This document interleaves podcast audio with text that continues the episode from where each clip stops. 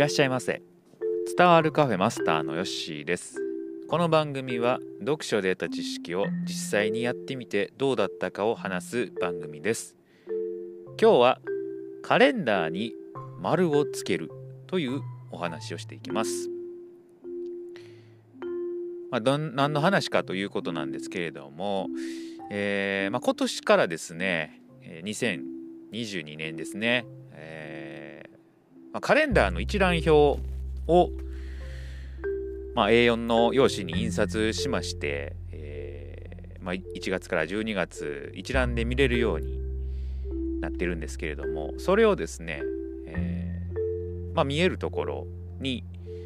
貼っております、えー、僕は2枚貼ってます。でどこに貼ってるかと言いますと、自分家にはですね、ピアノの前に、前の壁に貼ってます。で、もう1枚は、職場の壁の前ですね、自分の机の壁の前にね、えー、一覧、カレンダーの一覧表を貼っております。で、えー、何をしているかということなんですけれども、まあ、家のカレンダーにはですね、えー、自分がピアノを弾いた日は、えー、そのカレンダーに赤丸をつけると。で職場のカレンダーには、えー、筋トレをしたら赤丸をつけると。まあ、ただそれだけのことなんですけれども、まあ、これが結構ね、あのー、重要というか、えーまあ、よく言われてる最近は見えるかというやつですかね。え、自分が行ったことに対して、え、赤丸をつけていくそれがどんどん溜まっていくということですよね、これがね意外と単純なんですけれどもなんかね丸をこう揃えていきたいなというね、え願望になってですね結構続いております、うん、あのまあ必ずねあの毎日しなあかんっていうわけではないんですけれども、え何かこのカレンダーを見ているとですね、えー丸を並べたいなというね、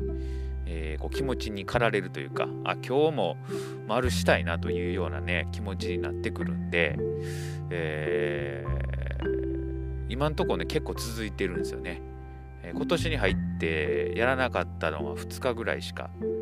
ない、うん。まあ、ここでね、えー、全部やってないっていうのがまあ私らしいんですけれどもまあ、2日ね、今年入って2日しかあのやらんかったっていうことがないっていうのはかなりすごいことかなと思います。前はね、特にそういう、えー、丸つける習慣もなくて、ただ単に、えー、やってただけやったんですけれども、えー、今年からそれを導入することによってですね、より、えーまあ、充実したあ筋トレとピアノのライフですね、を送ることができているかなというふうに思います。まだ12週間ぐらいしか経ってないんでねこれから、まあ、どうしてもやっぱりこうサボりたい気持ちの時も出てくるかなと思うんですけれども、えー、まあこれが見えることによってね自分のやってきた努力っていうのも見えますし、えー、そういうのもいいのかなっていうふうに思いました。はいえー、ちょっと僕ねそれでこだわったところが1個あって、えー、このね印丸つけるペンですねはい、これをちょっとこだわりました。まあ、何でもいいんですけどね、印つけるのは。えー、なんとなく頭、最初の時にね、頭に浮かんだのが、赤の、えー、まあ、ペン。うん、しかも、ま、ボールペンじゃなくて、しっかりこう、まあ、丸付けできるようなね、え、ペンがいいなと思って、えー、まあ、コンビニ行ったんですね。あそしたらですね、まあ、皆さん皆さんというかあのー、小学校を思い出してもらったらいいと思うんですけど先生があの丸付けしてたペンって分かりますか？あのー、ほんまに単純なペンなんですよ。赤ペンだけなんですけどもそれが売ってたんですよね。おーこれはいいなと。まあ、水性、えー、ペンなんですけれど、えーまあ、たまたまあ売ってて2本買いました。で職場と家にこのペンをね2本1本ずつ置いてます。えー、なんともこう丸しやすいペンですねあれは。あ、えー、まあ、懐かしい気持ちとその自分の思ってたようなペンが見つかってよかったかなというふうに思います。まあ、そのペンをね使うためにも日々頑張ってるという感じでもありますね。はい。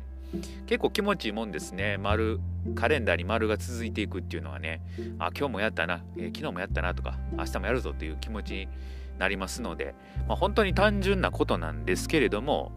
えー、そういうことで、えー、自分をね、こう高めていくっていうことはいいのかなというふうに思います。まあ、年始から、えやっていってどこまでね、えこれが継続してやっていけるかあ見ていきたいなというふうに思っております。えー、この勢いがね、えー、止まらないようにしていけたらいいかなと思います。何かあなたも、えー、今年はね、継続してやってみたいなということがあれば、え一覧のカレンダーを、まあ、印刷して、あとはペンで、え丸をつけるということをね、えやってみてはいかがでしょうか。あ結構楽しいもんですよ、やってみると。はい。ということで、今日はカレンダーに丸をつけるというお話でした。はい。またのご来店お待ちしております。